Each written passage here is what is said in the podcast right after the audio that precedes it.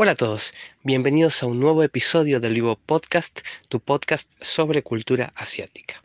Hoy tengo el gran honor y el gran privilegio de contar con la presencia de Victoria Cardoso. Ella es profesora de japonés, tiene una diplomatura en estudios Nikkei y también estudia en el terciario de Nichagakui. Victoria, para mí es un honor que estés invitada aquí a mi podcast y me gustaría comenzar por el comienzo, porque desde tu Instagram, Mokuteki Clases, difundís muchísimo sobre literatura japonesa y también en el Instagram de Sundoku, que, que, tienes junto con la sensei Victoria Moroy, mi hermana del alma, que muy pronto también se vendrá un podcast con las dos hablando de Sundoku. Pero ahora retornando a lo que es Mokuteki Clases, ¿cómo nace el hecho de que vos enseñes japonés? ¿Cómo nace el hecho de impartir también el conocimiento? ¿Cuáles fueron las influencias que has tenido? Yo pienso que, que todos somos de la generación Magic Kids, de la generación del anime y el manga, y especialmente de, de, aquel periodo. Y bueno, imagino que ese puede haber sido la, la primera llama que encendió todo, pero bueno, ahora me encantaría que nos cuentes cómo surgió todo. Hola David, eh, bueno, muchas gracias por, eh, por, la presentación, por la introducción. Gracias también por, por interesarte en, conocerme, conocer el proyecto, ya sea el de Mokuteki, que son las clases eh, de japonés que yo doy, y también el proyecto de Tsundoku, que lo tenemos junto a Vicky eh, que es más que nada enfocado, por supuesto, en literatura japonesa. Por supuesto que nos estamos abriendo un poquito a otro tipo de literaturas y, y también a otros proyectos que no incluyen solo la literatura. Pero eh, respondiendo entonces a tu pregunta sobre las clases, eh, bueno, Sí, primero coincido en que somos de la generación de Magic Kids. Eh, tengo como el recuerdo de ser muy pequeña y estar en la casa de mi abuela haciendo zapping y enganchar en Magic Kids Los Caballeros del Zodiaco. Yo era muy, muy pequeña, eh, no me enganché tanto con ese tipo de anime, pero sí, por ejemplo, con eh, animes quizás posteriores que yo quise hacer un poco más grande, como por ejemplo Mikami, la Casa Fantasmas, Ranma y medio. Eh, pero sí, podría decirse que mi primer, mi primer acercamiento con el japonés o con la cultura japonesa fue de la mano del anime, claramente. Eh, y sí, esos fueron, creo yo, los primeros animes que vi: Dragon Ball, Mikami, eh, Ranma y medio. Bueno, el club del anime me lo acuerdo patente. Eh, de hecho, bueno, tuve el agrado de conocer a Mariela en persona, eh, porque las dos cursábamos japonés en la Asociación Japonesa Seibu de Morón, así que fue como increíble. Eh, porque de hecho yo como que no me di cuenta al toque, eh, creo que mucho tiempo después vi un post que ella hizo y dije, no puedo creer que todo este tiempo cursé con Mariela y nunca, no sé, nunca le pregunté nada al respecto, o como que no me había dado cuenta, pero bueno. Eh, después ya un poco más de grande, sí, con el anime que pasaban en Cartoon Network, porque si bien empezó con Magic Kids, creo un poco la onda, después, bueno, estaba Locomotion, pero también después otros canales empezaron a abrir a, al, al, anime, como bueno, Cartoon Network en su momento. Y ahí vi como el primer anime que me marcó realmente, porque era un poco más grande, era más consciente, que fue, bueno, Sakura Card Captor. Y después, bueno, Locomotion, que lo miraba a escondidas porque había muchas escenas de cuerpos de mujeres, eh, desnudos y demás, y no me dejaban verlo. Y ahí empecé a ver Saber Marionette, eh, Serial Experiments Lane, eh, bueno, muchos, muchos otros, pero principalmente creo que esos son como mis favoritos. Bueno, en Cartoon Network pasaban Inuyasha, por ejemplo. La verdad que, que, sí, creo que empecé por ese lado. Después más en la adolescencia, eh, 16, 17, se me fue un poco el, el interés, por decirlo de alguna forma. Y eh, me pasó que eh, haciendo un fanzine con mi hermana, eh, habíamos hecho, creo que era el tercer número que sacábamos, y ese era centrado en la cultura japonesa, porque mm, en realidad como que en esos años me empezó a interesar más la literatura, empecé con Murakami, y de ahí, bueno, a mí me fui yendo para otros caminos, para otras ramas, y Em, decidimos con mi hermana hacer un mini fanzine sobre literatura japonesa, perdón, sobre literatura japonesa, no, sobre cultura japonesa en general. Yo había seleccionado como fragmentos em, de, textos que había leído, eh, cosas de anime, eh, ukiyo-e, como que venía por ese lado. y em, y se me ocurrió, eh, para hacer yo sola, digamos, por mi cuenta, un fanzine sobre ukiyo-e, específicamente sobre ese tema, ¿no? Sobre las estampas japonesas, ¿no? Las estampas xilográficas japonesas, que bueno, en japonés se dicen ukiyo-e o pinturas del mundo flotante. Y em, investigando así sobre los artistas, sobre las obras, los títulos de las obras, me llamó mucho la atención que, por supuesto, ¿no? Los títulos estaban en japonés, por supuesto yo en ese momento no entendía nada, me, eh, me llamó mucho la atención em, el kanji, ¿no? los ideogramas en general, y empecé a investigar y a leer sobre el idioma. Y bueno, eh, una cosa llevó a la otra, eh, empecé a ver videos en YouTube para ver de qué se trataba el idioma japonés, de qué estaba compuesto, por decirlo de alguna forma, ¿no? esto de los ideogramas chinos, pero que en realidad no tiene nada que ver con el chino, eh, los otros dos silabarios que se utilizan, ¿no? los canas. Y eh, empecé a estudiar de manera autodidacta esos primeros meses, si se quiere, hasta que aprendí a leer y a escribir, eh, cosas básicas, los números, los días de la semana, kanjis básicos y demás. Hasta que dije, bueno, puedo con esto, creo que puedo encarar esto y empecé a averiguar por cursos y me anoté en el laboratorio de idiomas en ese momento y cursaba dos veces por semana y ahí empezó, digamos, mi, encuentro con el idioma japonés. Y por supuesto eh, que eso es una cosa que todo el mundo dice y es cierto, para poder acercarte al idioma también tenés que acercar a la cultura ¿no? de, ese país. Em, así que de a poco es como que me fui eh, acercando a la literatura más en profundidad, eh, empecé a leer ¿no? como las obras clásicas, los textos más, más iniciáticos, no sé si se dice bien o si está bien dicho, después de estudiar un tiempo, em, los primeros años, es como que empezás a estudiar y después te empezás a codear o a juntar con gente que está más o menos en la misma que vos, em, quizás algunos más, otros menos y empezás a eh, reconocer cosas que por ahí antes no reconocías, como por ejemplo eh, páginas en Facebook sobre festivales, sobre encuentros, sobre charlas, sobre cursos, eh, como que todo empieza a llegar tarde o temprano. y eso hace que uno bueno, pueda sumergirse más en este descubrimiento ¿no? cultural nuevo, que era para mí ¿no? en ese momento Japón, lo sigue siendo por supuesto, porque es inabarcable, pero em, ahí empecé como a encontrar estos espacios nuevos y diferentes para poder profundizar mi aprendizaje, no solo en el idioma, sino también en la cultura, como por ejemplo, em, bueno, seminarios eh, en, la facultad, ¿no? Yo en ese momento estaba cursando letras en la Universidad de Buenos Aires, en la Facultad de Filosofía y Letras, y había un seminario eh, que dictaban unas chicas em, en lo que es la Secretaría ah, bueno, CV es la sigla, no me acuerdo ahora el, nombre completo, eh, Secretaría de Extensión Universitaria, algo así.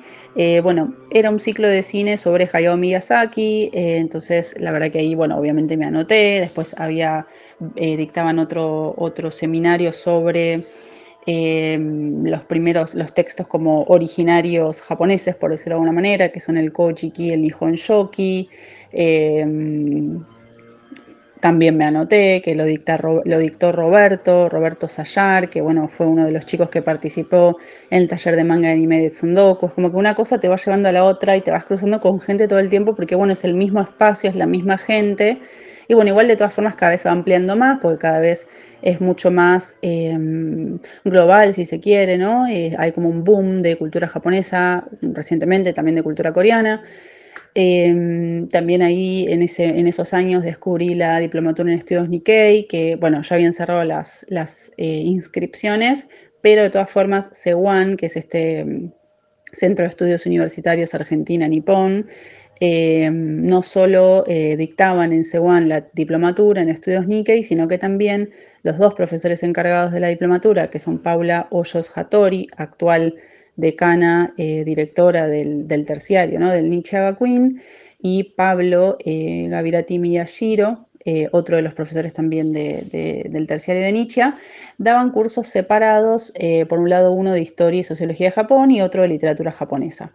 Me inscribí en el, curso de historia y sociología de Japón, ahí lo conocí a Pablo, conocí a Paula también. Y bueno, a mis compañeros, que en ese momento éramos bastantes y que muchos después eh, cursaron el, terciario o empezaron a cursar, a cursar perdón, el terciario. Y, al año siguiente, bueno, me inscribí en la Diplomatura de Estudios Nikkei, donde conocí a Vicky y, em, y bueno, y ahí se empezó a dar todo, ¿no? Mucho más. Em, eso fue en el año 2018. Eh, en el año 2019, una amiga, también profesora de idioma japonés, eh, me, en ese momento yo estaba trabajando en una empresa en relación de dependencia, me propuso sumarme a su equipo de, sensei, em, que ya en ese momento tenía, eh, bueno, su emprendimiento de clases, que es como Revi Clases, estaba ella y dos profesores más, bueno, me invitó a sumarme a mí también, eh, para dar clases para un nivel inicial, lo que sería N5, N4. Y eh, yo la verdad que estaba un poco como temerosa o, como que no, nunca en mi vida ¿no? había dado clases de nada, pero ella como que me había dicho que notaba que yo cada vez que hablábamos del idioma como que hablábamos como muy en profundidad de la gramática, discutíamos sobre ciertos temas, como que mi interés también iba por otro lado, más allá de aprender el idioma en sí, Em, y bueno, me empecé a dar clases con ellos y un tiempo después, bueno, después la pandemia, em, medio como que se cortó un poco el flujo de, alumnos en ese momento porque las clases eran presenciales eh, y aparte nos dividíamos por zonas, ellos estaban en lo que era capital y yo estaba en zona oeste. Y bueno, no había la verdad mucha gente en zona este que quisiera estudiar japonés presencial de manera particular, o al menos, bueno, no había tanto alcance quizás eh, de la propuesta y eh, decidí dejar un tiempo y después retomé eh, a la par con mi trabajo, digamos, en relación de dependencia, hasta que en un momento dije, bueno, eh, esto me gusta mucho, mucho más que mi trabajo, así que vamos a darle, em, darle una oportunidad.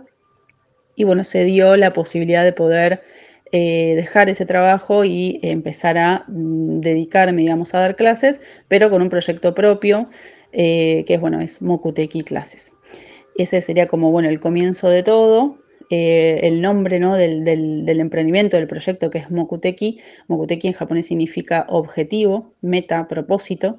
Y la palabra ¿no? está compuesta, compuesta perdón, por dos ideogramas, el ideograma de ojo y el ideograma de target o blanco, por decirlo de alguna manera, porque bueno, justamente esa es la idea, ¿no? Es eh, poner el ojo en el blanco, también, ¿no? Por decirlo de otra forma, eh, y eso para mí representa ¿no? el estudio del idioma japonés, porque realmente es, em, es, em, es, un desafío, ¿no? Estudiar cualquier cosa que uno emprenda es un desafío, pero creo que el japonés tiene su, su, dificultad eh, dentro de los idiomas del mundo. Así que yo les propongo eso ¿no? a mis alumnos, que, que, que, lo tengan realmente en mente, que se concentren, que se enfoquen y que bueno, se planteen objetivos para alcanzarlos y que nunca bajen los brazos. en, todo, ¿no? No solo en el estudio del idioma japonés, pero bueno, en todo en la vida, sirve para todo. Em, y bueno, también como que el logo del proyecto es el muñeco, ¿no? El, amuleto Daruma, que es un amuleto japonés que justamente representa la perseverancia. Eh, técnicamente cuando vos adquirís ese amuleto tenés que, tiene las pupilas, tiene los ojos en blanco, le tenés que pintar una de las pupilas cuando vos te planteas un objetivo algo a alcanzar y bueno, trabajás en consecuencia de ese objetivo eh, y cuando lo lográs, cuando logres alcanzar ese objetivo, independientemente del tiempo que te lleve, bueno, ahí sí puedes pintarle la última pupila, ¿no? La, bueno, la, última, obvio, ¿no? ¿no? No hay más de dos pupilas, a no ser que estemos hablando de otro ser. Em, pero em, al cumplir ¿no? con tu objetivo podés eh, pintarle el último eh, ojo al Daruma ya ahí está, digamos, completo tu, objetivo. Después, bueno, ese amuleto debería incinerarse en una ceremonia de incineración de amuletos que se realiza en los templos y en los santuarios. Pero bueno, esa sería ¿no? como la, idea que yo quiero dar a entender con, el proyecto de clases. Y otra de las cosas que me había olvidado mencionar sobre el Daruma es que, bueno, todos habrán visto que es redondo, tiene una forma así como redonda, bastante particular, porque justamente la idea es que si el muñeco se cae para un lado para el otro, vuelve a su forma original, para, bueno, dar a entender esto de que si vos te caes intentando ¿no? ese objetivo, bueno, vuelvas a, a levantarte y vuelvas a intentarlo, y así con, sucesivamente hasta que puedas eh, eh, alcanzarlo, ¿no? Me parece como una idea súper bonita, eh, no solo para encarar el estudio del idioma japonés, sino para encarar cualquier cosa que uno quiera alcanzar en la vida. Así que, bueno, la realidad es que mucho más no hay en el fondo. Lo único que, bueno, se vienen cosas nuevas con, Sundoku, con Vicky. ahora ella, bueno, va a viajar a Japón. Eh, así que cuando ella vuelva vamos a, juntarnos para planificar, para pensar y para proyectar cosas nuevas. Tenemos muchas cosas igual en mente, ya casi básicamente armadas, así que es cuestión de sentarnos y de ponerlo en marcha. Eh, así que espero que pronto podamos eh, los tres para hacer una charla más en relación a, a Tsundoku, al proyecto de los talleres de literatura. Y bueno, muchas gracias David también por el espacio y también, bueno, gracias por compartir mis publicaciones. Eh, noté que, compartías bastante también mis posteos. Em, y bueno, agradecerte eso. Espero que tengas un buen año y que, bueno, siga creciendo este podcast muy interesante sobre cultura asiática. Y nada, muchas gracias.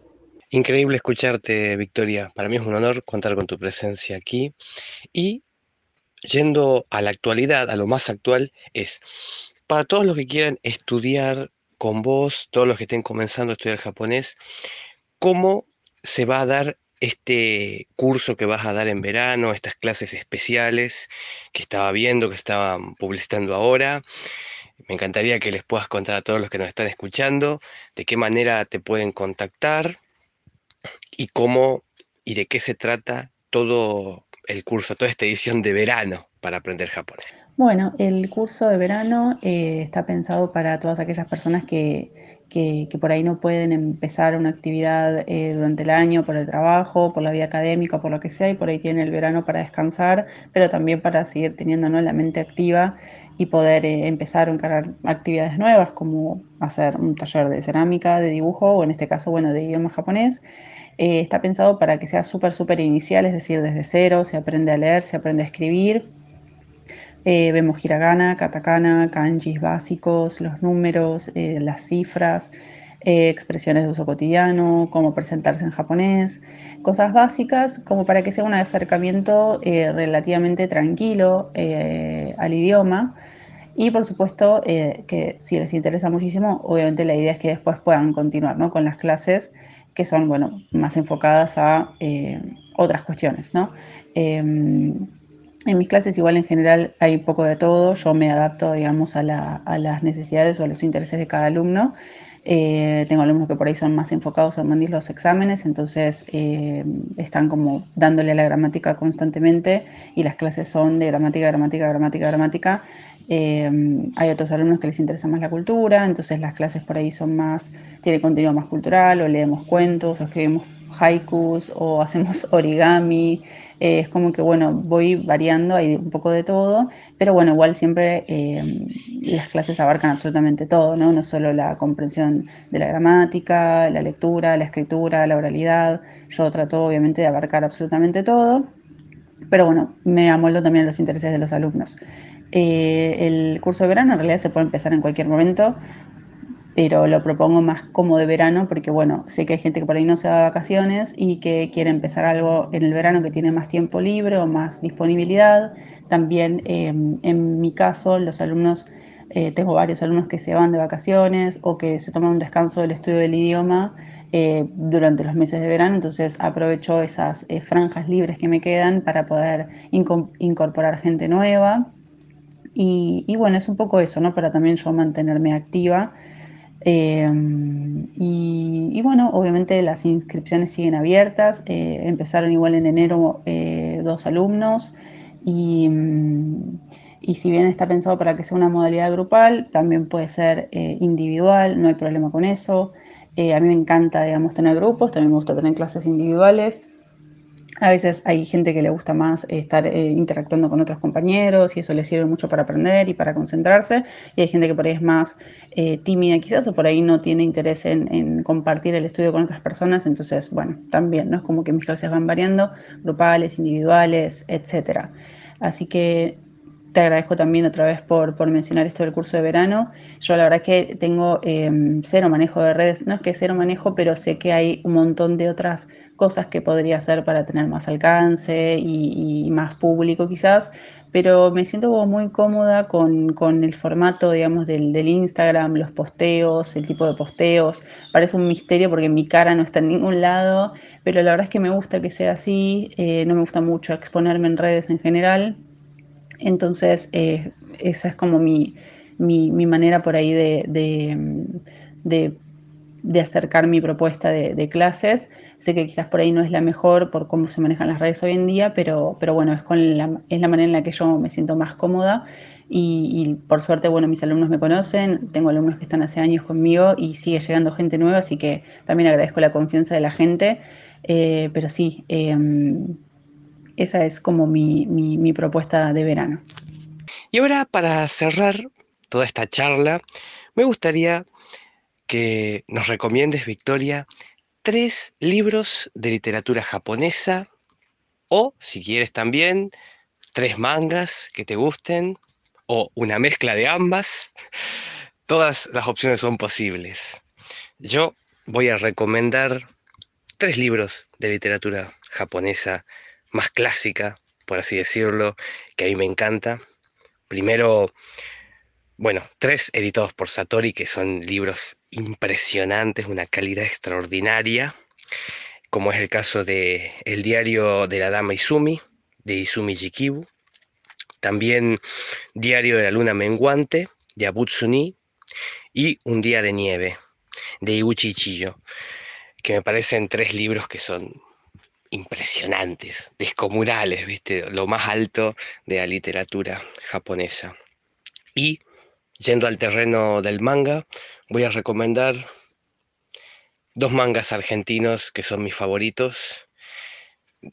Primero voy a recomendar Reparaciones Fina de la gran Patricia Leonardo, la madre del manga argentino, la pionera absoluta del género en nuestro país.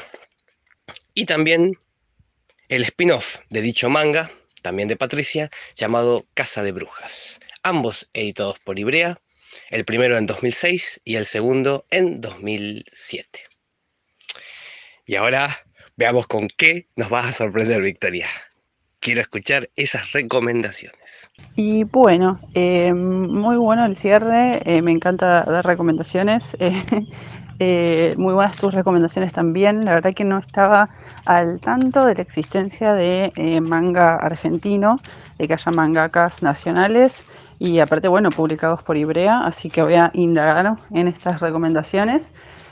Muchas gracias. Y bueno, difícil también elegir, eh, pero bueno, voy a ir con tres, em, tres, bueno, primero dos novelas una es de la autora Banana Yoshimoto, la novela se llama Kitchen, es su primera novela y es una novela muy cortita, eh, está dividida como en dos partes, eh, Kitchen y Luna Llena, y después hay un cuento que se llama Moonlight Shadow al final, que es hermoso, es una belleza, eh, esa novela es hermosa en todo sentido, así que recomiendo mucho la lectura de Banana Yoshimoto en general, pero sobre todo de Kitchen. Em, por el otro lado, Vamos con Ryu Murakami, que es el Murakami Border. eh, no es Haruki, es Ryu Murakami. Eh, también con su primera novela, eh, Azul casi transparente. No se consigue mucho físicamente porque es, una, eh, es un libro que editó Anagrama y creo que no se volvió a reeditar, o al menos no acá. Y si se consigue seguramente está muy caro. Y em, básicamente es una novela sobre unos adolescentes ambientada en los 70 eh, que vive en una ciudad eh, que bueno tiene una base aérea norteamericana, ¿no? como que se ve ahí un poco el trasfondo de la ocupación nor norteamericana posterior a la guerra del Pacífico. Eh, y bueno, básicamente son adolescentes que están eh, desencantados de la vida en general y se la pasan consumiendo distintos tipos de, drogas y, teniendo relaciones con cualquier cosa y entre ellos y entre varias personas y, es un poco una locura, pero es muy, muy, muy bonita eh, en el sentido de cómo está escrita, cómo se expresan esos vínculos entre adolescentes que básicamente deben sentir en su interior de que no hay futuro. Eh, y bueno, deciden dedicarse a otro tipo de, actividades. Y eh, por último, estaba entre eh, Indigno de Ser Humano de Dasai, pero en ese caso me voy a quedar con el manga que adaptó Junji Ito, así que va a venir después esa recomendación. Voy a ir con algo más clásico, más viejo, que es el Hojoki de Kamono Chomei, que eh, es un ensayo que escribió este monje llamado Kamono Chomei, un monje ermitaño. Eh, básicamente había una, una, especie de moda en el Japón antiguo, eh, que bueno, muchos monjes se iban a recluir a las montañas a pensar sobre la decadencia humana y escribían textos sobre eso. Bueno, Kamono Chomei fue uno de ellos y escribió este texto que se lo traduce a veces como pensamientos desde mi cabaña, pensamiento desde mi choza, etcétera. Perdón por el ruido de fondo. y, em, y bueno, es un texto muy cortito, la verdad, es un ensayo y la edición que yo tengo en español eh, está planteada como si fuera un poema muy largo, que es muy bonito también, con ilustraciones. Y bueno, un poco refleja también eso, ¿no? Un poco el tema del desapego, hacia los objetos, hacia las personas, eh, trabaja mucho el tema de la impermanencia, ¿no? el concepto de la impermanencia que está muy presente en la literatura y en el arte japonés. Eh, así que esas serían como las tres obras que recomendaría. Y después en lo que es anime, eh, perdón, manga, bueno, empezamos con los tres tomos que editó Ibrea, la adaptación de Indigno de Ser Humano de Junji Ito, la novela ¿no? de Osamu Dazai y Em, ¿Qué más? Ahí hay tres, pero bueno, corresponden a una sola historia, así que bueno, vamos por ahí. Em, son tres tomos, aparte la verdad que se leen, eh, y aparte los dibujos, ¿no? las ilustraciones de, de Junji son impecables. Eh, ¿Qué más? Bakuman. Bakuman es uno de mis mangas favoritos, eh, sobre dos amigos de la secundaria que quieren ser mangakas. Uno es el dibujante y el otro es el guionista. Y bueno, es un poco la peripecia ¿no? de ellos para poder eh, básicamente alcanzar su máximo objetivo, que es una, eh, una adaptación al anime del manga que ellos están serializando. Pero bueno, es interesante porque te mete, eh, te sumerge en el mundo editorial, sobre todo en el mundo editorial del manga en Japón, que es bastante competitivo y bueno, eh, cómo ellos van creciendo a lo largo de los años y bueno, se van desarrollando en, en, sus, en, sus, en su trabajo, ¿no? Bueno, y la última recomendación de manga es, eh, bueno, un manga que estoy leyendo, todavía no lo terminé, eh, creo que todavía tampoco se terminó de, editar acá, son poquitos tomos, eh, si mal no recuerdo son 14, es o, Ranking of Kings, eh, la verdad me encanta el estilo de dibujo, no es muy japonés a simple vista en comparación ¿no? a los dibujos que estamos acostumbrados a ver en los, en los mangas. Y la historia también, ¿no? tampoco no es muy japonesa porque está ambientada como una especie de medioevo europeo, así que, mm, y la historia, bueno, es hermosa, es sobre un príncipe que es eh, mudo y, tiene un amigo que es una sombra y bueno, eh, básicamente son ellos contra el mundo. Eh, no voy a spoiler mucho más, pero la historia es muy linda y refleja mucho ¿no? la importancia de la amistad y de, y de no sé, de, tratar de, afrontar ¿no? los, los, impedimentos que a veces uno tiene en la vida y poder salir adelante.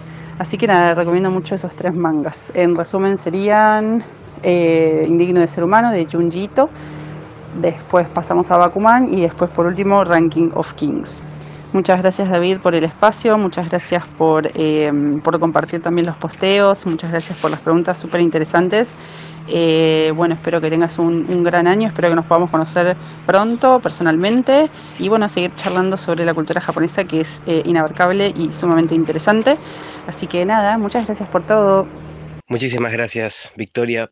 Fue un honor poder contar con tu presencia aquí en mi podcast y también muchísimas gracias a los que están del otro lado escuchando. Mi nombre es David el Saxofonista, pueden encontrarme de esta manera en todas las redes sociales y en YouTube. Y este podcast, el Vivo Podcast, pueden escucharlo en Spotify y en Apple Music. Les mando un saludo a todos. Chao.